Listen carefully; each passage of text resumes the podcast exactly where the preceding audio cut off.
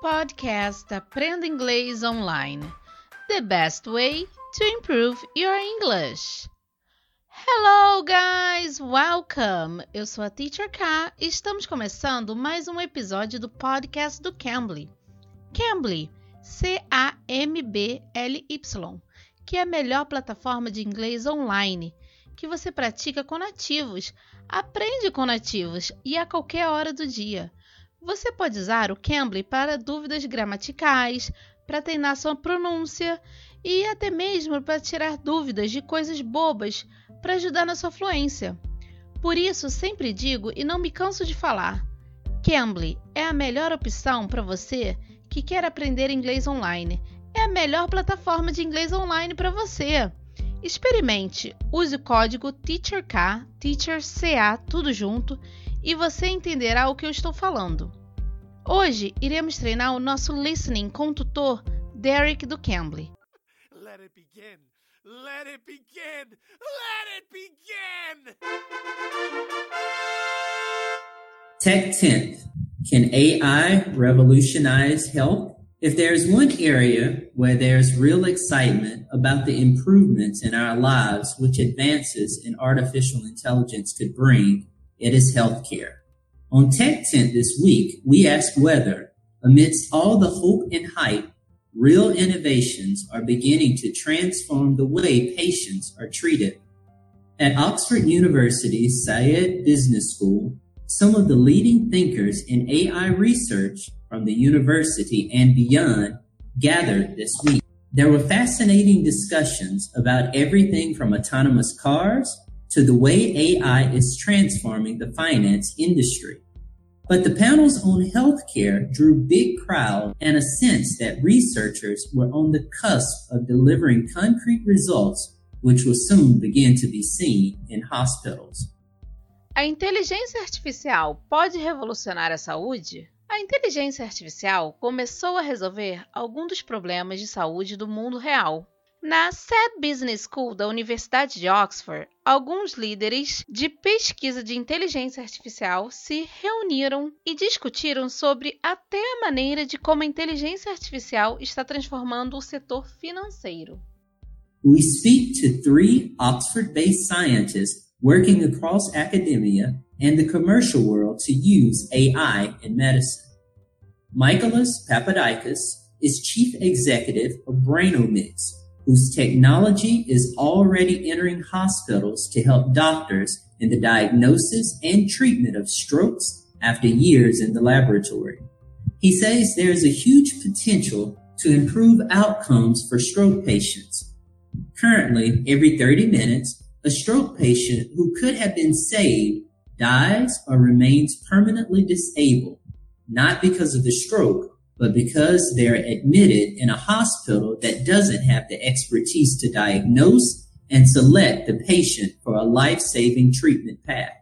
O diretor executivo da Brainomix diz que existe um enorme potencial para melhorar os resultados de pacientes com AVC. Ele diz que atualmente, a cada 30 minutos, um paciente com AVC que poderia ter sido salvo morre ou permanece permanentemente desativado, não por causa do derrame, mas porque é internado em um hospital que não possui o conhecimento necessário para diagnosticar e selecionar o paciente para um tratamento que salva vidas.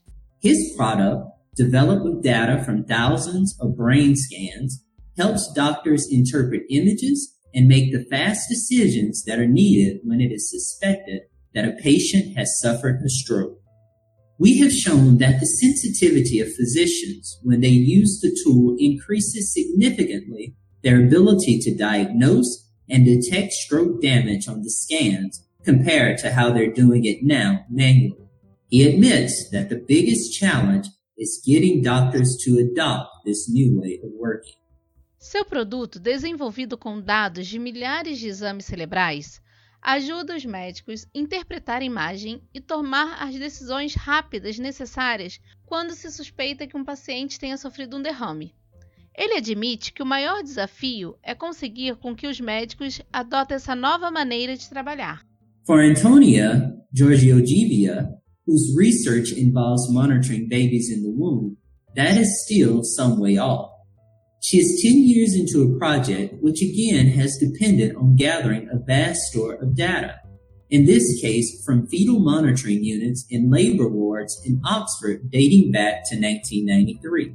The aim is to automate the process where doctors and midwives can be alerted to the rare cases when a baby is suffering breathing problems and could end up suffering brain damage. We're taking the burden from having to look at complex graphs, complex information that takes time that humans are just not so good at. Instead, her system monitors all those graphs and tells the human experts exactly when they need to be worried.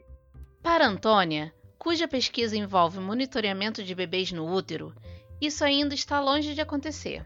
Ela está há 10 anos em um projeto que novamente dependeu de coleta de um vasto repositório de dados. O objetivo é automizar o processo em que os médicos e parteiras podem ser alertados os raros casos em que o bebê está com problemas respiratórios e podem acabar sofrendo os danos cerebrais. Ela diz: Estamos assumindo um fardo de ter que olhar para gráficos complexos, informações complexas que levam tempo, nas quais os humanos não são tão bons. AI drugs? A computer scientist who has based herself in a hospital for 10 years and learned as much as she can about medicine, Dr. Giorgio Givia is not going to rush to turn her research into a commercial venture.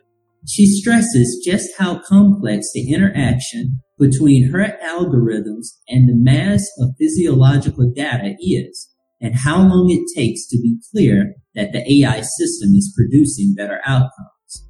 Drogas de inteligência artificial? A doutora Georgieva, uma cientista da computação, enfatiza quão complexa é a interação entre seus algoritmos e a massa de dados fisiológicos E quanto tempo leva para ficar claro que o sistema de inteligência artificial está produzindo melhores resultados? Even earlier on the path from AI ideas to real world products is the work of Charlotte Dean, professor of structural bioinformatics at Oxford University. She and her doctoral students are looking at the problem of using AI in drug discovery, the lengthy and expensive process of creating new medicines. with a new drug taking as long as 30 years and costing as much as $2 billion or 1.6 billion pounds to develop. She says even if AI could cut that by 10%, that would make a huge difference. Professor Dean says the hype around AI is not helpful, but progress is being made. The challenges are really huge. Because biological data is noisy and difficult to deal with, but the algorithms we now have are starting to give us the opportunity to make a real difference. She does, however, face one problem in her own research. Her doctoral students keep getting hired by the biotech companies clustered around Oxford. Still, the close links between the university and commercial researchers are making this city a small but determined powerhouse in the global battle to revolutionize healthcare through AI. Já a professora Jean quer usar a inteligência artificial para acelerar o processo de criação de novos medicamentos. Ela diz que os desafios são realmente enormes, porque os dados biológicos são barulhentos e difíceis de lidar, mas que os algoritmos estão começando a dar a oportunidade de fazer a diferença real. Esse foi o Reading com o tutor Derek do Cambly. Uma ótima oportunidade de treinar seu listening e o reading. Caso você queira acompanhar, o site do texto está na descrição. E você já nos segue aqui? Se ainda não, clique no botão seguir e esteja ligadinho sempre com nossas atualizações. Deixe seu like, seu comentário, suas dicas para os próximos episódios. Eu sou a Teacher K e aguardo você no próximo episódio. Take care! You can! You can bleed!